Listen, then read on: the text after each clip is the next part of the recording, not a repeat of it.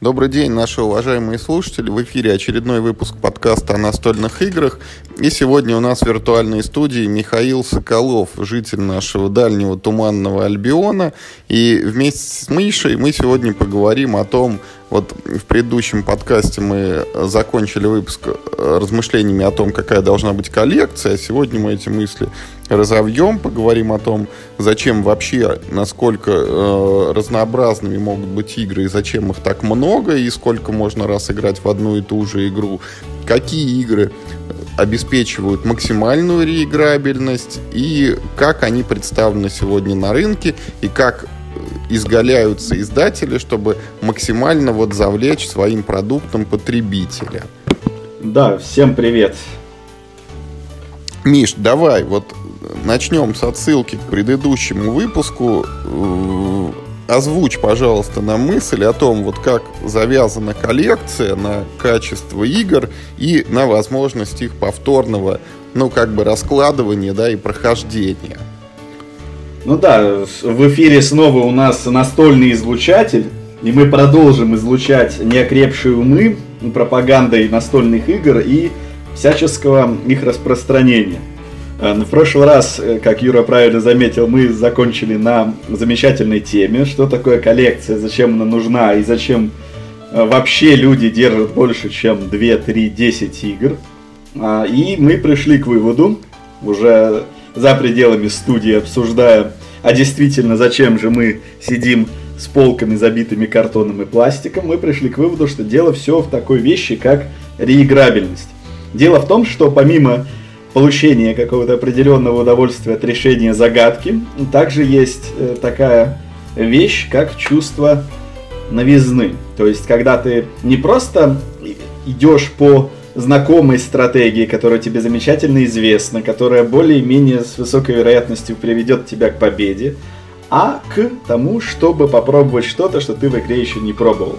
Поэтому максимальной реиграбельностью по моей памяти как раз остаются, ну, имеется в виду под реиграбельностью это количество раз, сколько раз я достаю с полки эту игру за год, например.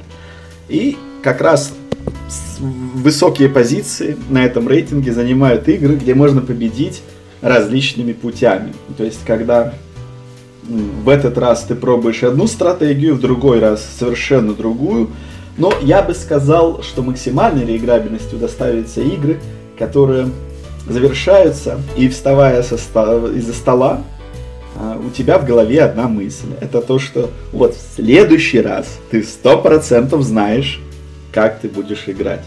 И если эта мысль появляется после первой партии, там, встали из-за стола, и ты понимаешь, что вот в следующий раз ты сделаешь так, так, так, ты сыграл во второй раз, и снова у тебя такая мысль, потому что игра-то немножко была по-другому, потому что игра зависит от действий игроков.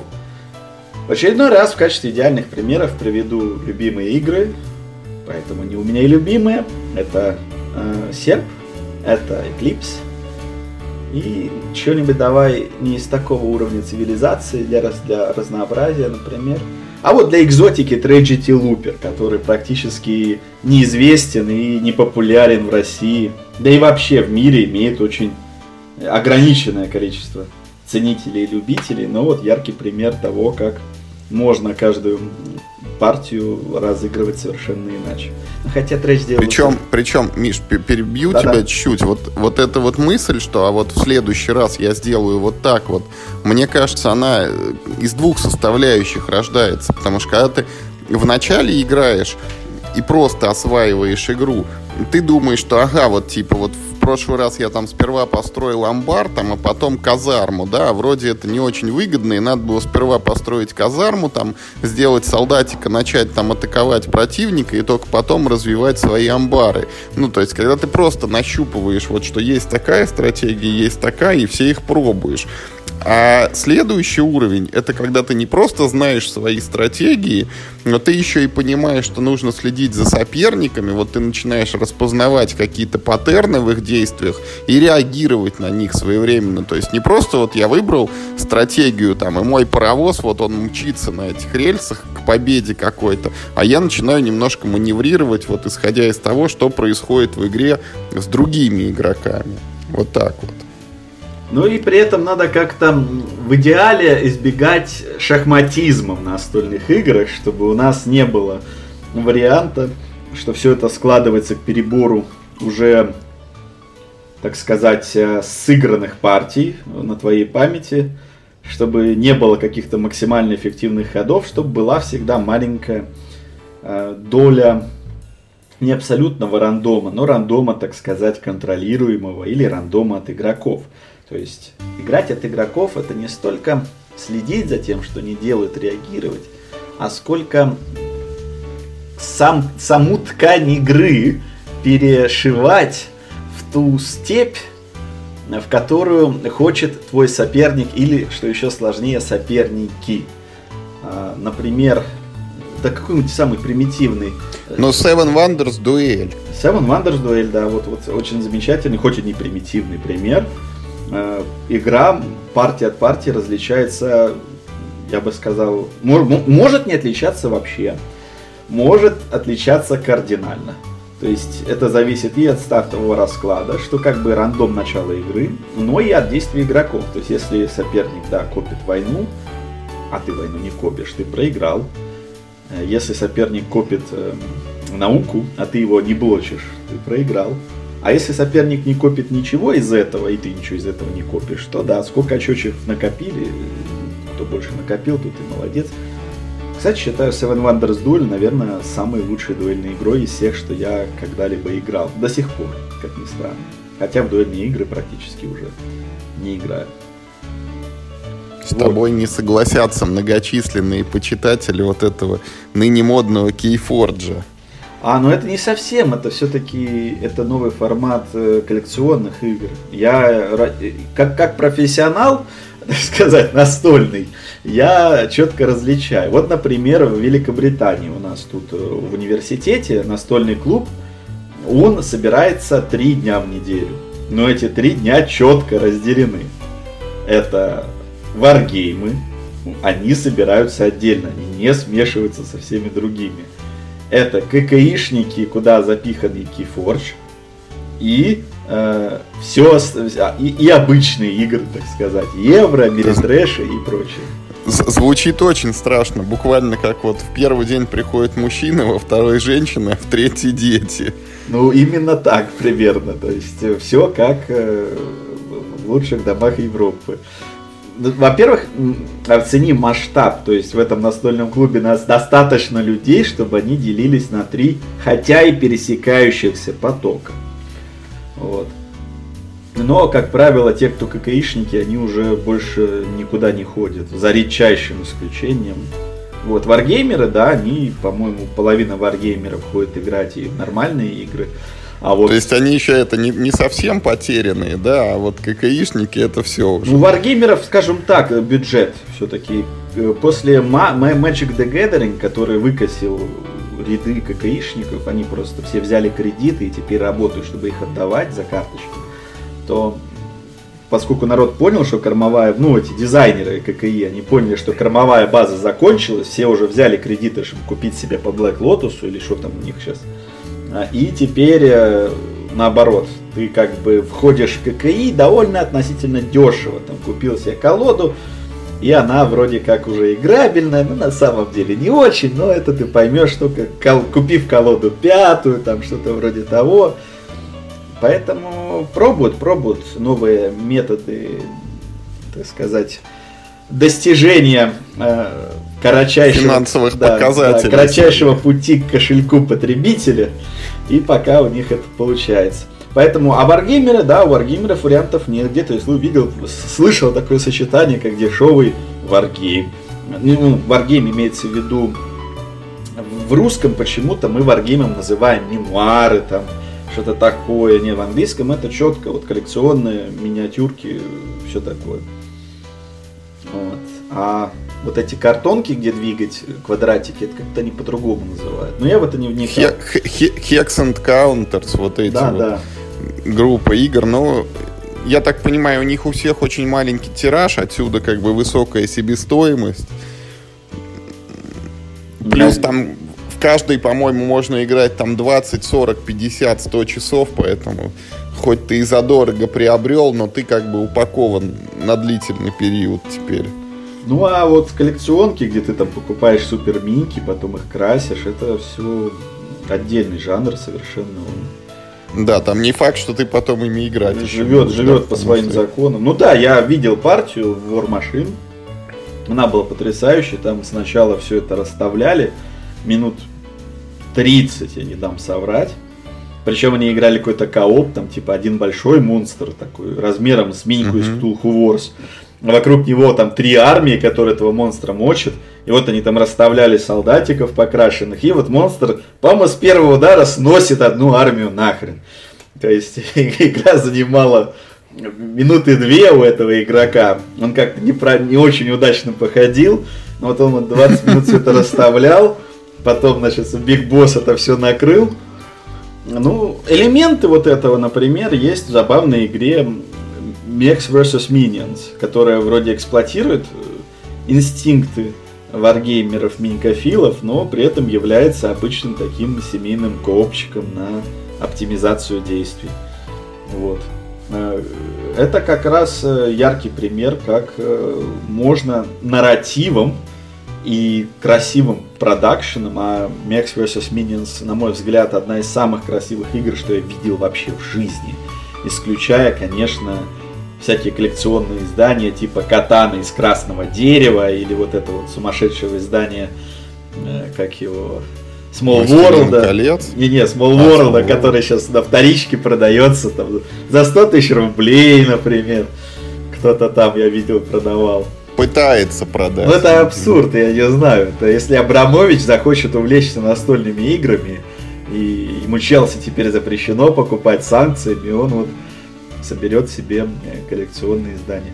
Вот я на самом деле очень жалею, что не купил Small World э, коллекционный, когда он был за каких-то 190 баксов. Вот. Тогда бы я всем показывал вот эту коробочку и говорил, вот это стоит а теперь тысячу фунтов. И все такие, чего? Она не может быть, это же какая-то тупость, я тебе сам сделаю за, за 50.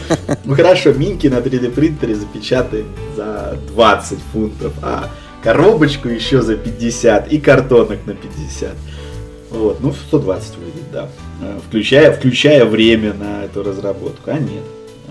Э, это то же самое, недавно как раз объяснял, что почему не продал часть своей коллекции? Ну, потому что я не продал коллекционные. Мне не хочется продавать коллекционные за маленькую стоимость. Прекрасно знаю, сколько они висят и почем они стоят.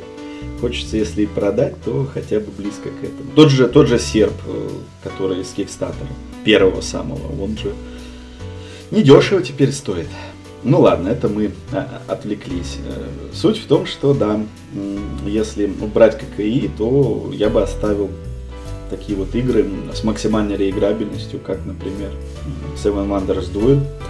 А на большую компанию, конечно, надо подбирать что-то более сложное. И если брать анализ по тематикам, потому что, опять же, заманить игрока становится все сложнее. Э, бывалый настольщик, он уже искушен. Он уже все видел, он уже все знает. Его надо как-то удивлять, его надо как-то потрясать нужны эксперименты. Вот э, все мы знаем про самый успешный эксперимент Pandemic Legacy. То есть как Legacy тему, которая, в принципе, была не особо популярна, она, по-моему, применялась, это Давио применил, по-моему, в этом, в риске Legacy, но риск Legacy да, он да. был, э, скажем так, не сверхпопулярен, то есть он нашел свою аудиторию, это была э, когда я жил в Финляндии, самая популярная у нас игра. То есть вот ни одна игра если не считать серп, то ни одна игра не вызывала, да, даже Eclipse не сравнится по тому количеству эмоций, по тому, как люди хотели в него играть. Э, но я помню, я распиарил Risk Legacy всем, кого я знаю, кого я видел, после чего меня все планомерно ругали. То есть, что я посоветовал какую-то дичь. Что, так сказать, один известный в узких кругах московский настольщик вооружившись коробочкой с Risk Legacy, решил поиграть в эту коробочку в компании за выходные. То есть... Так, и что ему сказали? Ничего, они на четвертой партии сдались, заплевали всю игру, но не подряд играли. То есть я даже, мне в голову не могло прийти, что кто-то может до такого додуматься. Но вот нет, настольщик это народ, настольщики народ э, с фантазией, с воображением, и вот решили сыграть все 10 Legacy партий за двое суток. Э, понятно, что переплевались на четвертой партии. Это же риск все-таки, то есть не надо забывать. Да, у нас, у нас примерно то же самое произошло, хоть мы и не подряд играли, но после четвертой партии мне ребята сказали, так, все, хватит. Вот видишь, а у меня мы две коробки отыграли. Не просто отыграли первую, а мы отыграли первую. И пошли за второй. И пошли да, за второй. Ну да, но это правда и период где-то чуть ли не в год. То есть мы вот примерно месяца 3-4 играли, поняли, как надо играть, потому что угу. э, ну, у нас там один игрок приходил, уходил, э, как-то кого-то там заменяли, кто-то объединялся.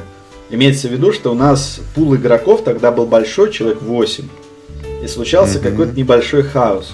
И вот отыграв первую партию, мы пришли к выводу, вот как раз я это в Т-серии написал в статье, что надо собрать четкое количество, чтобы все очень хотели в это играть, 5 человек, и все 10 партий в пятером. Если кто-то не может, договаривайтесь, там, делегируйте кого-то. И вот у нас чемпион по первому, по первой коробке, эта девушка у нас была легионером. То есть, когда кто-то не мог сыграть, она занимала его место и как-то так шло. Ну там стол переворачивались от эмоций. Вот первый последний раз в жизни видел такое, что там спор был. Все, все сразу же начинали очень внимательно читать и следить за правилами. А все почему? Это потому, да. что, потому что элемент эм, абсолютно неоткатного изменения.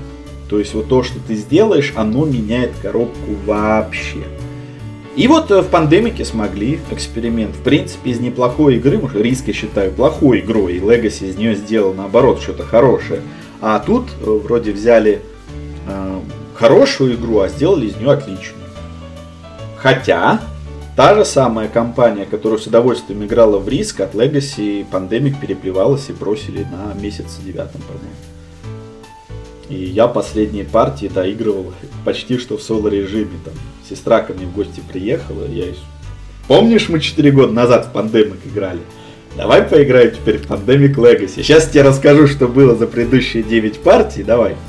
И мы вот, и мы вот как- как-то вот вдвоем за четырех игроков доиграли, потому что коробка просто лежала, собирала пыль. Я поэтому... А, сиз... сколько, а сколько у тебя по времени зашло это прохождение Легаси заняло? А вот год как раз. То есть сначала мы что-то бодро шли, там чуть ли не каждую неделю собирались.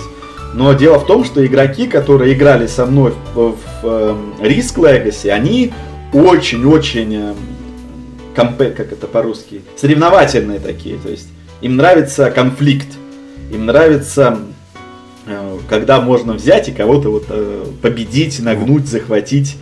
А, в Pandemic Legacy, по сути, можно вообще одному играть, ничего не изменится. Там проблема альфа-гика, все как, все как и везде. Вот, а дальше пошли уже другие Legacy игры. Есть Seafall, который я все никак не могу попробовать. Потому что у меня все вокруг его покупают, но почему-то они вот его купили и куда-то исчезают. Возможно, они играют, но без меня, как мне кажется. Вот. И Charterstone, ну, Charterstone я тоже писал, ты у себя публиковал. Если коротко, то это эксперимент полностью провалившийся, на мой взгляд. Интересный эксперимент. То есть играть интересно, но евроигру делать Legacy, ребят, ну это никак не получится. Евроигра не может быть Legacy. А если и может, то это уже будет не евроигра, а какой-то вот э, собери свою игру сам, э, и, играй в прототип. Вот. Но это все равно интересный эксперимент. Попробовать его искушенному человеку стоит. Неискушенному лучше даже не подходить, э, испортить впечатление, я думаю. Ну, что у нас еще такое? Э, логосирование. Клад, ну, клад. Чартерстоун, Сифол, Пандемия, второй сезон. Ну вот, второй сезон я даже не, не начинал, пока даже вот. Есть желание, но оно где-то на периферии. Legacy есть компания в Серпе, я ее еще не проходил, тоже ничего не могу сказать. Есть этот колодострой, вот Ancient или как-то так, Legacy тоже. Кланк Legacy есть, он тоже да, по сути, да. достроен. Но это все вот такое, то, что я не трогаю. Ну, в общем, Legacy у него был пик, когда вот прям, ой, все стали делать Legacy, а потом поняли, что это, в принципе, не панацея. Это не значит, что ты можешь все сделать Legacy и все станет там была пандемик, стала Legacy, стала игрой в два раза лучше. Нет, не работает на все игры на свете. Это, скорее всего, один раз выстрелило, надо искать новые пути. Вот. А, скорее всего, э, такие вот legacy элементы, они по логике должны бы зайти в играх такого цивилизационного характера, потому что ничто так не напрашивается на Legacy механику, как цивилизация. Вообще цивилизация, как мы знаем, это святой грааль э, настольных игр. Это любой геймдизайнер, я не сомневаюсь, что любой геймдизайнер таких евроигр, он спит и видит, как он разрабатывает свою цивилизацию, потому что... То есть это как, как это, как любой актер хочет сыграть Гамлета, так и любой разработчик хочет придумать свою цифку, да? Да, да в моем представлении, конечно, может быть, сейчас какие-нибудь именитые э, там Юра Ямщиков, э, выстреливший замечательно со стил арены, скажет, ну и что, а не хочу цивилизацию делать, хочу делать бои роботов. И вот все, все хорошо получается. Но мне кажется, все равно в каких-то э, потаенных уголках любого геймдизайнерского сознания светит э, вот этот вот огонечек цивилизации. Там появляется такой образ Сида Мейра, и он говорит, у тебя геймдизайнер нейм, все получится. Вот. Но это не обязательно будет так. Ну, если кто-то из слушателей вдруг не в курсе, есть Сид Мейер, который придумал настольную цивилизацию – в 90-е по настольной цивилизации сделали компьютерную цивилизацию, в отличие от настольной цивилизации, которую играла 2,5 гика, компьютерная цивилизация стала абсолютным хитом, по который просто заволок весь земной шар. И потом по компьютерной цивилизации уже Fantasy Flight Games выпустила настольную игру. То есть получается настольная игра стала компьютерная, потом компьютерная стала настольной круг замкнулся. И вот такой шикарный успех, когда ты, по сути, с одной, цивилиз... с одной вот этой цивилизации стал абсолютной иконой одновременно и настольного геймдизайна, и компьютерного геймдизайна. Это что-то вроде, я не знаю, э, Билла Гейтса от программирования и менеджмента. Вот что-то такое. Поэтому да, цивилизации все любят, цивилизации все пытаются сделать. И Признаться, игры цивилизационного типа мне тоже крайне симпатичны. Э, как уже, если разбирать мой топ, то там обязательно будет большая часть игр, так или иначе, либо напрямую какое-то цивилизационное развитие, либо это будет игра, которая симулирует какой-то элемент э, в развитии цивилизации или альтернативной истории. Потому что, как ни странно, допустим, берем генералы, вот это любимая рубрика, рубрика подкаста, слово, так сказать, о генералах. Убери из генералов карту мира, убери из него Вторую мировую войну и ощущение, что ты играешь там, за Советский Союз, за Германию, вот. А сделай какой-нибудь э, абстракт, что ты, не знаю, играешь в альтернативной Древней Греции. Это же не те генералы совершенно нету какого-то вот важного э, тематики, которая увлажняет сухость механики, делая ее годной к употреблению. Получается иначе что-то не то. Вот как эксперт по генералам, э, Юра, дай комментарий. Ну, смотри, про Древнюю Грецию же есть генералы, да? Я, да вот я это отсылку Пелоп... сделал. Пелопонесская война. А, есть генералы про Первую мировую которая, кстати, похожа на вторую, там, когда вот человек сажаешь за Францию, ему даешь прям колоду и говоришь, ты будешь как СССР, вот тебя будут нагибать, а ты будешь терпеть жестоко. И потеряешь Париж, скорее всего, как Москву. Вот, но тут действительно очень это, важен элемент темы, потому что, ну вот, например, лично мне ближе как-то Вторая мировая, да, поэтому вот в Древнюю Грецию даже особо играть не хочется. А первая и холодная, ну вот так как они вот недалеко отстоят от этого периода, тоже, в принципе, заходит неплохо. Ну вот, значит, тематика, она все-таки играет большую роль. И это то, что, во-первых, трудно натянуть на глобус, как ни крути, все-таки надо как-то... Те же пандемики. Пандемиков уже бесконечное уже количество, то есть, я не знаю, 7-8 я сбился со счета. Там и наводнение надо ликвидировать, и лавкрафтианских монстров гасить, и варваров от Рима отгонять, и все на одной механике, по сути. Чуть-чуть тюнингованный, модифицированный под э, какой-то конкретный тематический мотив. Вот. Ты говорил, что тебе больше всего понравилось, э, где с наводнением бороться. Да, с наводнениями очень круто. Хотя, по сути, это же просто те же три кубика и те же заслоны, как и в обычной пандемии. За, за счет чего крутость? Ну, за счет того, что, во-первых, это не совсем как бы обычные заслоны. Вот в, в обычной пандемии они появляются. Я, кстати, не помню, где в они Legacy, появляются. Только, кро... только в Ну, кроме в Легасе, да. Ну, вот. И то, как бы, э, там это просто заслон, а в воде их может быть несколько. Ну, то есть ты строишь плотину как бы бесконечной высоты которую там подмывает, подмывает, подмывает вот, до, до нулевого этажа. И это как бы... И там меняется сама, ну, немножечко, как сказать, механика, вот это заражение, да, когда в конце каждого хода у тебя всегда вода проливается. И если у тебя вдруг заслоны поломались, вот тебе затечет как бы на пол игрового поля. Угу. В обычной пандемии такого нет, у тебя появляются всегда кубики, только там, ну, какие то карточки вскрыл из колоды заражения, там 2, 3, может быть 4, да, если уже поздний этап игры. А вот в наводнениях количество появляемых кубиков, оно там очень большим может быть именно из- из-за вот этой механики протечек. А, все понял, да. То есть тут как раз, э, по сути, у тебя куда более высокий риск как-то в обычной пандемии. Аут, да, аутбрейка. Да. То есть там. Да. Понял. То есть более критично играется. Ну и тему смогли под это дело подшить. Но я, как я, как я вот говорил с геймдизайнерами, тема, она все-таки нередко бывает э, первична. То есть сначала создается тема, потом под нее подбираются механики. Хотя, как я понимаю, раньше делали наоборот. Сначала создавали механики, а под нее уже подшивали тему настолько, мне кажется, тема сейчас становится важна. Вот те же цивилизации. То есть нельзя выпустить э, цивилизацию, там, просто цивилизацию Васи, Васи Ложкина, там, где, в принципе, будет цивилизация, но вся в иллюстрациях Васи Ложкина. Кстати, хорошая идея.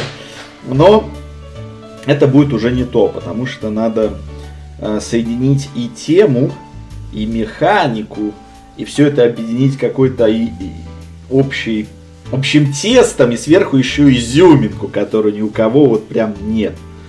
А, я думаю, самой горячей обсуждаемой темой везде, вот на, на, на российских ресурсах, на англоязычных ресурсах, будет вот новейшая игра э, от э, Стегмайера, от Stone, Stonemaier Games, Tapestry, э, которая вот как раз, по-моему, в России тоже выходит вот какая там интересная, как они решили эту задачу, как сделать замануху. Во-первых, это весьма хитрое название. То есть Tapestry на русский переводится скорее как гобелен. Но дело в том, что в русском сознании, то есть в русскоязычном, в русской культуре, да, в любой пост-СССР культуре, это вообще ну, не вызывает, ну, ну, ну, ну и что, ну гобелен, ну и где а что это должно значить? А в англоязычном мире, особенно в Англии, это понятно все сразу, потому что традиции качества в Англии, мягко говоря, являются основополагающими, потому что даже в английском парламенте место, где сидит спикер, оно называется woolsack, то есть мешок с шерстью. А качество было и продукты, так сказать, как-то по-русски, текстильной промышленности, что ли. Это была самая первая э, мотивация для индустриализации. Это, кстати, можно изучить на примере замечательной настольной игры Brass, где вы строите фабрики. И когда объясняю русскоязычному игроку, я всегда говорю, вот мы строим фабрики, отгружаем товары. А вот в Англии я говорю как есть в правилах. Это ткацкие фабрики. И они отгружают как раз ткани, потому что это было самое важное. Это было что-то вроде... Ну, это же самое это, основа экономики да. была английской. Да. Вот английская, это британская империя всемирная, она же родилась, ну, как раз из шерсти, которую начинали это стричь, экспортировать, скопили, по-моему, денежек, и так потихоньку оно и пошло. Есть даже шутка, что на индийском флаге не колесо Дхармы, а, а ткацкое колесо, потому что в Индии как колонии запрещено было иметь свою ткацкую uh-huh. промышленность, а тем самым они чудовищно страдали и обязаны были все покупать по монополистским ценам у э, британцев. И, естественно, это нашло отражение в том, что у них, э, у них, в Англии не было такой прям... Была четкая традиция запечатлять важные моменты Э, самые важные моменты. Понятно, есть картина, но самые важные моменты надо запечатлить на гобелене. И даже вот ты идешь по замку какому-нибудь английскому, если это полностью восстановленный замок, не знаю, например, замок Варвика, то там будет коридор, где будут висеть вот эти вот специально там, не знаю, под стеклом, э, как, как спасаемые от всяких нехороших молей, э, гобелены с самыми важными событиями из, вот, например, династии владельцев этого замка. То есть вот там кого-то в рыцари посвящают, там он колено преклоненный стоит, там королева с мечом, все это будет вышито.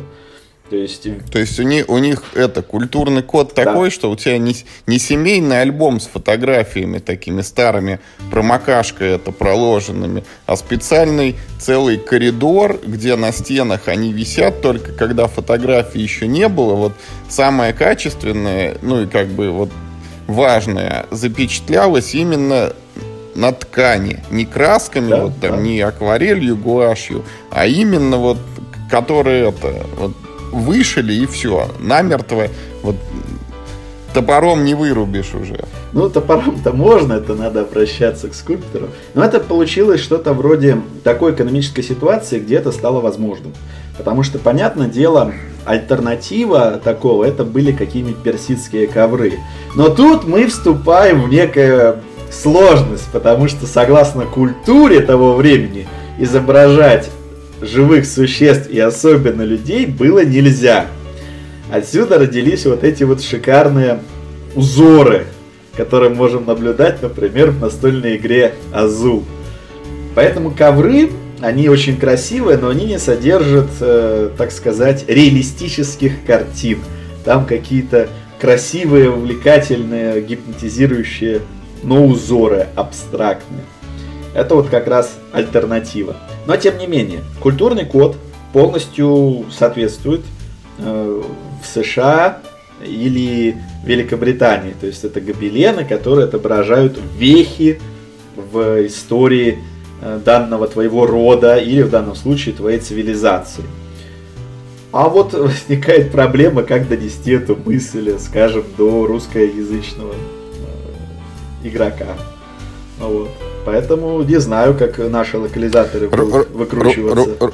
Русскоязычному игроку, мне кажется, это так далеко. Вот максимум, с чем массовый как бы вот потребитель мог сталкиваться, это если ты помнишь, вот лет 10 назад выходило русское кино с Анджелиной Джоли, она называлась это wanted, то бишь особо опасен. И вот там была какая-то это мировое там правительство в виде ткацкого станка, которые вот э, ткали как бы все там события времен. Что-то ты глубоко копнул, я копну да. еще глубже. А в 1900, по-моему, 96 году вышла на компьютере шикарная, просто божественная игра, квест, называется The Loom. То есть на русском это ткацкий станок. Если есть среди слушателей ценители сверхдревних игр, э, то есть вот ну, для нас это не такие сверхдревние, мы как раз наше детство тогда шло. Вот. А если ценители как раз стареньких, можете легко найти в интернете бесплатно на эмуляторах MS-DOS э, онлайновых э, вот этот квест и пройти его, я не знаю, я получил и в свое время, я думаю, даже если сейчас начну, получу огромное удовольствие. Там по сюжету главный герой, он принадлежит касте ткачей. Там типа все общество в этом альтернативном мире разделено на касты, и каждая каста отвечает еще за свой аспект бытия. И вот ткачи, они ткут реальность. Вот. При помощи вот этого самого ткацкого станка лум. Ну, просто станок ткацкий. Опять же, даже вот на русском языке даже звучит как-то не так. Э, ткацкий станок. Ни, никаких, э, никаких эмоций, никаких Нет, не, не, нет даже, у, у них это наверняка ну, специальное слово, да, да у нас да, два. Ну вот станок, но только ткацкий. Вот. Э, те, те же самые, как говоришь, там, не знаю, лудиты. Я думаю, ну как раз это движение против ткацких станков, когда в игре Лоса, как это там, по миру Нетраннера. Что-то про Лос-Анджелес, не помню, как называется. Нью-Анджелес. Нью-Анджелес, да. Э, там как раз же есть так называемые неолудиты. И я, когда вот эту игру э, объяснял, э, самому она мне не очень понравилась, но я, когда вот объяснял, я понял, что не все русскоязычные игроки в курсе, кто такие лудиты и почему они называются неолудиты, а это вот было целое движение против как раз э, механизации, то есть против ткацких станков. То есть ткачи теряли свои... Э, таксисты против Убера, да? Да, да, таксисты против Убера, как раз.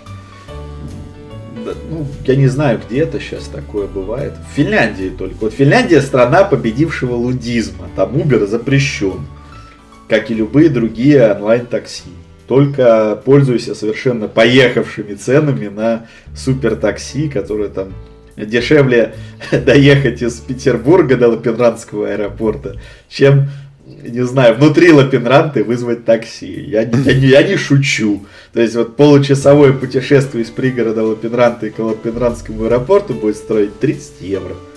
Вот, билет от Питера до Лапенранского аэропорта будет стоить там, 25 евро вот, за, за 4 Это часа. Да. Ну ты, правда, не в такси будешь ехать, а в маршрутке, но все равно. Вот что, вот до чего доводит лудизм, вот до чего доводит, э, так сказать, протеста на пути прогресса. Кстати, интересный вопрос как раз, а как воспринимать, вот мы все говорим цивилизация, цивилизация, а оказывается есть несколько вариантов, а что же такое цивилизация, что мы подразумеваем под цивилизацией. Юра, есть какие-нибудь мысли на этот счет? Смотри, вот я могу точно сказать, что цивилизация это игра, в которой что-то создается практически из ничего, да, вот вспомним компьютерную вот эту Сида Мейера, где ты начинаешь, у тебя в центре экрана моргает такой первый этот сетлер, да, поселенец, да. из которого подобно MCV, вот в Command Conquer у тебя разворачивается потом база, и чуть-чуть карты вокруг ты видишь, и все, дальше туман войны. Ну, если ты играешь там на реальном как бы земном шаре ты примерно понимаешь, что где у тебя материки, океаны какие-то, а если это случайная карта, ты не знаешь вообще ничего. И, соответственно, начиная вот с какого-то вот этого стартового бита вот цивилизации, ты потихонечку э, раскачиваешься, раскачиваешься, раскачиваешься, проходишь там энные этапы развития, доходишь вот до наших времен и устремляешься, может быть, еще куда-то в будущее. При этом развитие происходит еще и в разных направлениях. Ну вот мы Seven Wonders дуэль уже приводили в пример, да, где можно качать как бы науку, можно качать войну, а можно, ну, как бы вот общеэкономическое развитие, которое эти очки только приносит. Вот оно во многих цивилизационных играх или даже вот скорее это жанр более правильно называется вот этот вот 4X, да, Exploit, э, что там, Explore, э, Exterminate и какой-то еще один X. В общем, ты развиваешься в плане экономики, это все, что касается добычи ресурсов, их производства, там, конвертации и, и дальнейшего использования.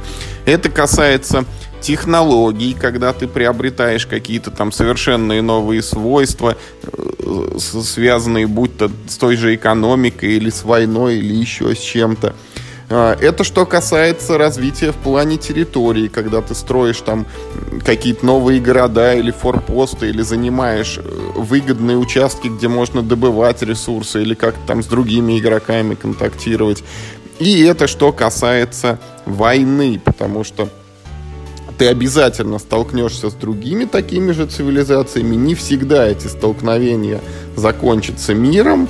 Обязательно будут какие-то конфликты, и поэтому военную сферу тоже придется развивать.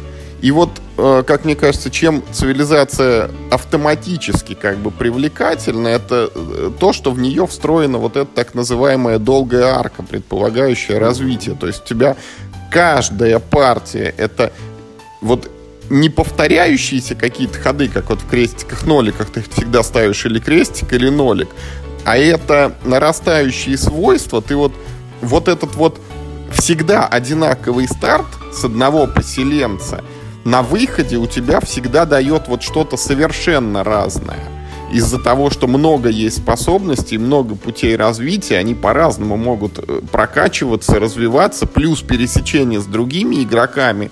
И вот имея одну и ту же картинку на старте, мы всегда будем получать что-то разное на финише. Ну и плюс, как бы, игра о развитии чего-либо, она сама по себе, ну, людям достаточно понятна и доступна. Тут работает общечеловеческая какая-то логика, ну, что когда ты строишь что-то новое, там, это всегда хорошо. Оно не требует там специальных познаний, ну, то есть там ты на интуитивном уровне понимаешь, что там солдатик с луком, он там хуже, чем солдатик на танке, условно, да. И вот эти вещи, ну, они как-то автоматически, наверное, делают такие цивилизационные игры привлекательными. Вот мы вот этот Seven Wonders дуэль, да, уже вспоминали несколько раз, но ведь обычная Seven Wonders это тоже, по сути, игра о развитии цивилизации, просто она, ну, маленький как бы промежуток временной захватывает. Но и она всегда по-разному заканчивается, она подразумевает разные вот ветки и направления развития, и она тоже, как, ну, в общем-то, довольно-таки популярна в настольном мире. Ну, не довольно популярна, она сделала просто небольшую микрореволюцию, потому что потом, например, насколько я помню, это после уже вышло там Суши Go, которая по сути является полной копией Seven Wonders, только на тему японской еды, вот, а так э, и, и гиперупрощенная при этом. Ну и по ну сути... да, и механику драфта заодно она популяризировала да. очень сильно. И это стало э, такой вот вехой, я бы сказал, в настольном мире, потому что создавать игры, в которые можно играть всемиром, это было неблагодарное дело, потому что либо это были сверхпростые игры, при этом типа игры в слова какие-нибудь. Ну, Codenames вышел много позже, но вот Codenames яркий пример. А Codenames не требует большого количества активных участников. По сути, участников активных всего два. Это капитаны. У них трещат мозги, они там пытаются как-то изворачиваться, а остальные игроки могут играть полупассивно. Тогда как Seven Wonders, они внесли э, реально такой вот прорывной элемент. 7 игроков, из них все одинаково активно играют.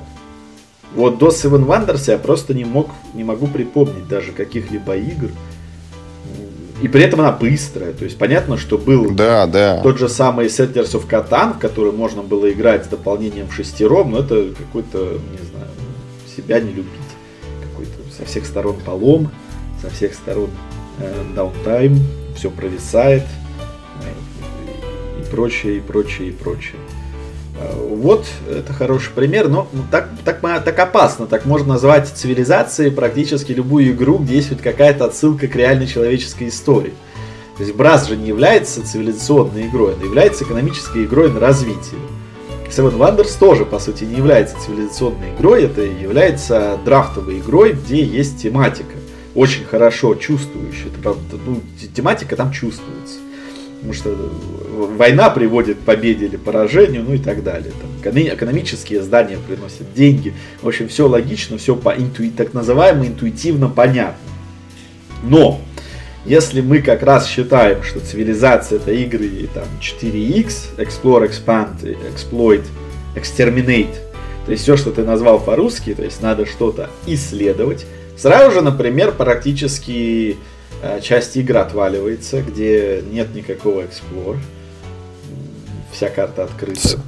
Seven Wonders даже не подразумевает. Там понятия территории да, нету в да, принципе. Да, expand это значит мы должны куда-то развиваться. То есть из одной точки лезешь куда-то, тоже хорошо.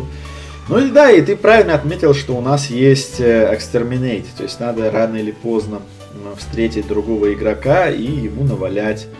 И это неизбежно так или иначе. Хотя, опять же, есть тенденция создавать игры, где валять не обязательно. Максимально щадящие это, да, реализуется. Валять совершенно не надо. Серп яркий пример, опять же, что... Ну, хотя это уже плохая у меня тенденция на, на любой положительный пример приводить серп, но ничего не могу с собой поделать. Э, вернемся к такой тенденции, как э, как раз полное отсутствие экстерминейта то есть произошел также последнее время так называемый ренессанс кооперативных игр, которые были в принципе популярны, но популярность их была вот когда настольные игры еще не стали большой индустрией. То есть, понятное дело, было много так называемых игр без э, какой-то прямой агрессии, просто с небольшим соперничеством. Ну, самые популярные такие двини, то есть ты там соперничаешь немножко, но возможности как-то влиять на соперника у тебя никакой нет практически. Ты спокойно э, бросаешь кубик, куда-то ходишь. А потом была эпоха как раз, где почти все игры, хорошие имеется в виду, которые запомнились так или иначе, шли на э, серьезные атаки соперника. Это вот как раз 2000-е э, начало. Там, раз за разом выходят игры на так или иначе прямую агрессию вроде как э, Nexus Ops, вот яркий пример игры, которая, по-моему, состоит только из агрессии и всего, и, и все. Один из флагманов э, Days of Wonders, это Days of Wonder, конечно, Small World, которую уже упоминали, тоже игра, состоящая только из прямой агрессии. Э, но, я думаю, Pandemic начал Думаю, все-таки да, это заслуга пандемика и Аркхам хоррора. Вот два таких мощных локомотива, которые повезли поезд кооперативных игр вперед. И сейчас становится довольно много кооперативок. Я не фанат кооперативных игр, сразу должен сказать. Мне они кажутся несколько... Недоиграми? Недоиграми, да. То есть это игра на одного, по сути которые сделали возможность играть больше, чем одному. То есть Arkham Horror он брал хотя бы темой, причем очень серьезно брал темой. А, и красивый он был по тем временам. Вот какой 2006, по-моему, год или что-то вроде того. Ну, просто игра очень красивая. Там э, компоненты шикарные. Все это с каким-то флейвор текстом. То есть Сейчас, конечно, никого не убедишь. Сейчас там Mansions of Madness, вторая редакция, там типа флейвор текста, сценарий, что хочешь. В Минке там э, Cthulhu Wars покупаешь, там можно целый серван под эти Минки выставлять, гигантских, гигантских монстряков. Вот.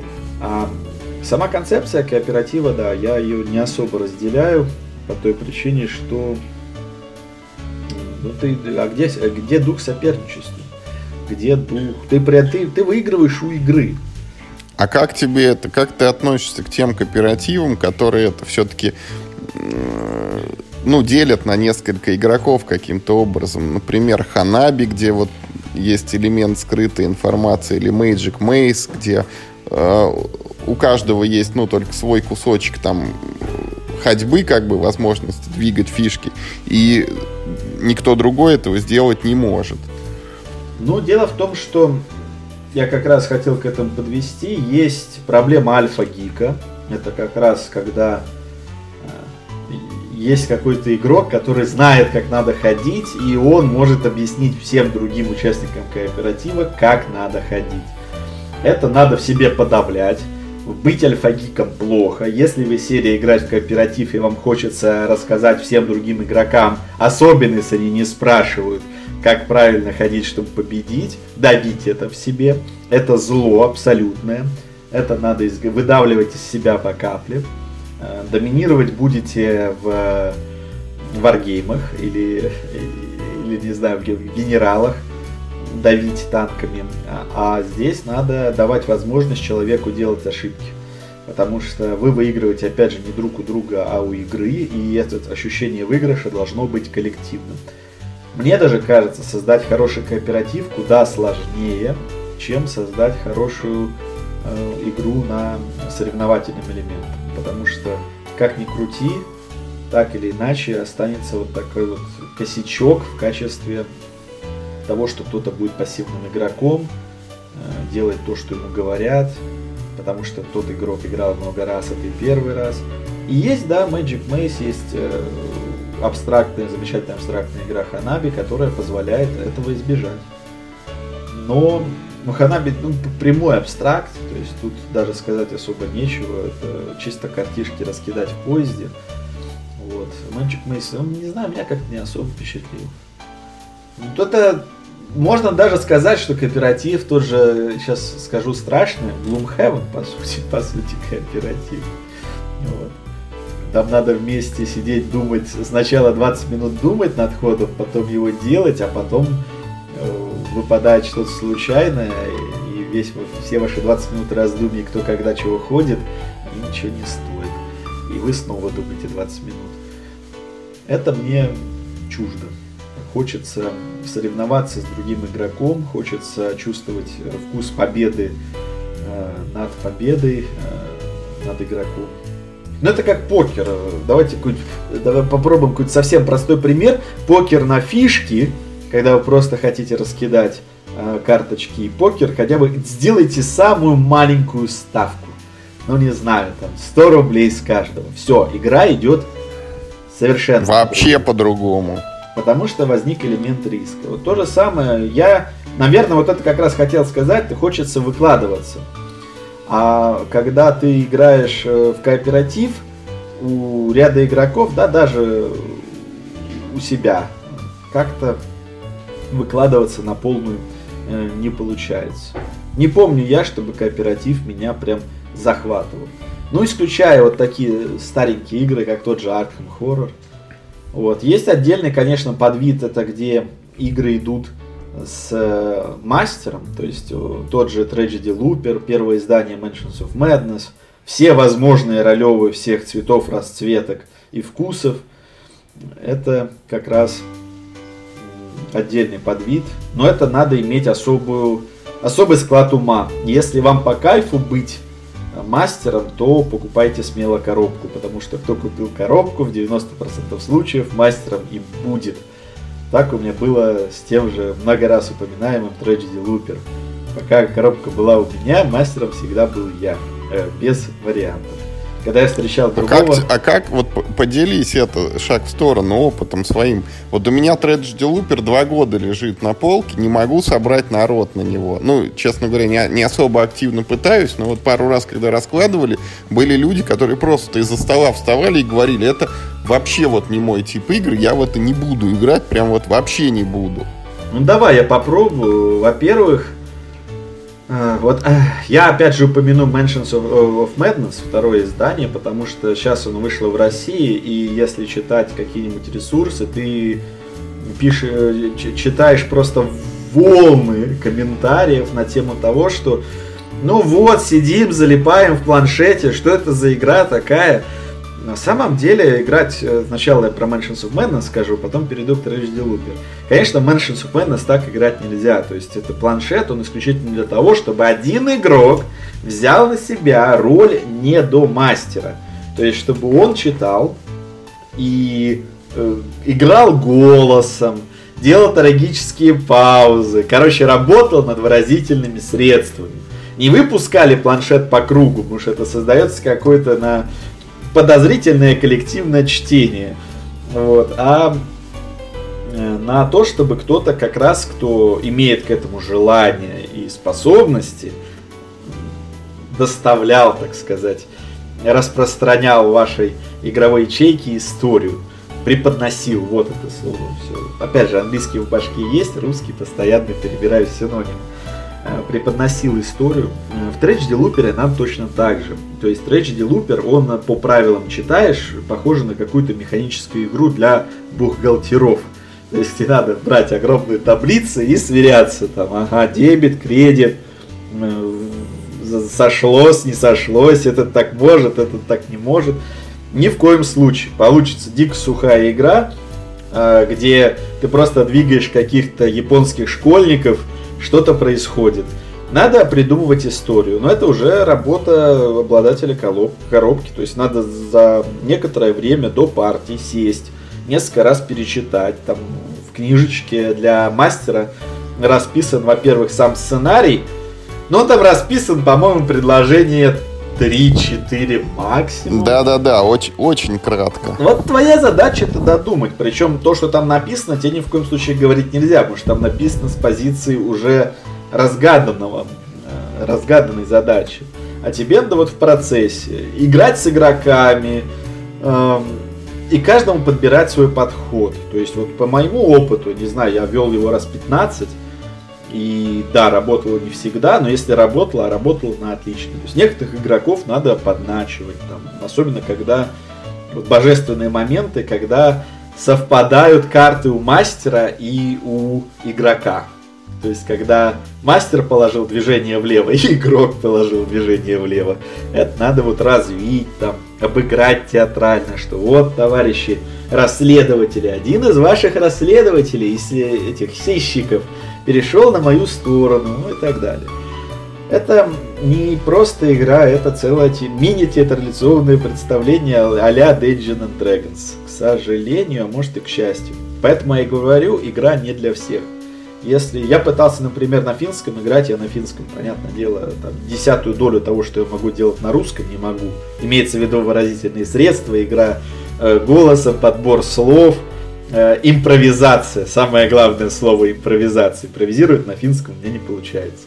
А вот на русском с удовольствием Э, когда я увижу Tragedy Looper и людей, желающих в него сыграть, я с удовольствием сам поведу. И с еще большим удовольствием сам поиграю наконец, потому что я уже не помню, когда я последний раз играл в качестве исследователя, ну, в смысле, сыщика. Вот, это как раз э, хочу как э, небольшое резюме сделать, что сейчас мы с тобой по сути расписали огромное количество типов игр, которые могут быть представлены в коллекции. И э, в качестве отсылки к предыдущему подкасту, если слушает какой-нибудь э, начинающий, только-только увлекшийся настольными играми человек, он может по нашим рассказам примерно определить тип игр, которые ему хотелось бы иметь в коллекции. А дальше уже по этому тегу, там, цивилизации, там, э, роллплейнг небольшой, э, загадки, э, выбрать десяток игр из разных жанров, чтобы потом иметь их в своей коллекции и пробовать. Потом уже будет формироваться вкус, потому что я считаю, что у каждого настольного энтузиаста будет свой так или иначе вкус к какому-то определенному одному-двумя типам настольных игр. И он потихонечку начнет сосредотачиваться на них. Но чтобы понять, где у тебя вкус, надо, конечно, все попробовать, иначе, иначе никак. Есть еще такой тип, который мы совершенно не обсудили, это так, я их называю пасьянцами. Э, некоторые их называют более миролюбиво, они называют это семейными играми.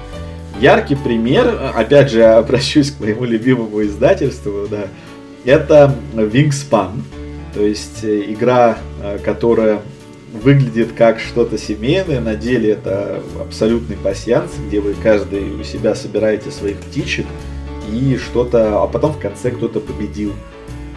Вот, мне этот игры, тип игры еще не заходит, наверное, даже больше, чем кооперативы, за обман ожиданий, потому что, когда я вижу коробочку и там, даже, даже читаю правила, я не ощущаю, что, черт возьми, это пассианс, я буду играть один, а вот те ребята, которые вот сидят там, они тоже будут что-то делать, а потом мы сравним, кто что сделал.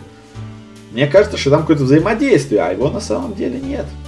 Э, куча так называемых э, дайс-роллеров, где ты кидаешь кубики и что-то у себя чиркаешь в специальном листочке. Это вот э, про Welcome to, по-моему, из новинок. Угу. Бумажные кварталы в России. Да. И что-то, слушай, было, по-моему, даже Roll Through the Ages, по-моему. Это где ты в разных веках, типа в бронзовом веке тоже бросаешь кубики. Но там хотя бы было какое-то взаимодействие. Типа выбрасываешь кубик какой-то чумы и делаешь плохо всем. Вот. И даже можно кого-то было атаковать на кубиках. Но бумажные кварталы и так далее, ну да, там каждый, сидите, каждый что-то у себя рисует. Это, конечно, интересно, но э, и, я получил определенное удовольствие от таких игр. Я не плююсь от них. Но если есть выбор, я, конечно, выберу игру, которая будет иметь хотя бы хоть какое-то взаимодействие и конфликт. Наверное, самый золотой пример из палаты, меры, из палаты настольных мер и весов это Пуэрто-Рико.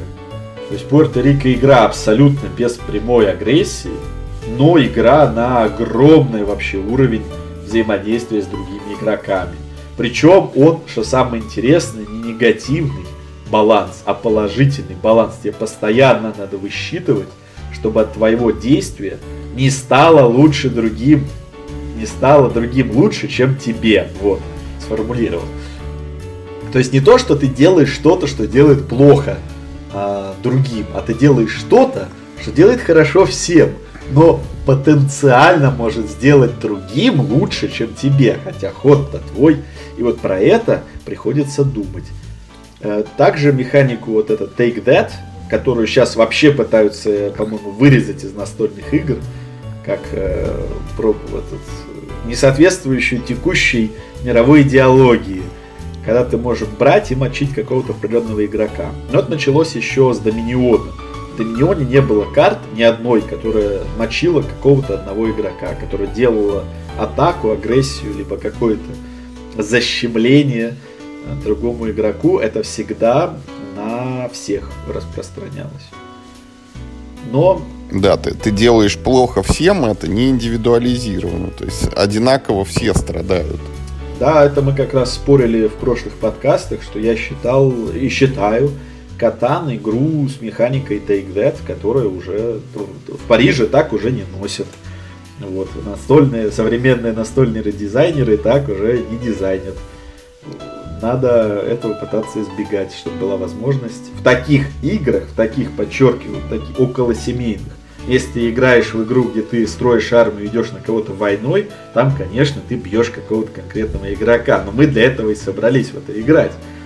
Как раз так что тут вопросов никаких. Я, наверное, думаю, что мы перечислили почти все основные типы игр, какие могут встретиться в коллекции.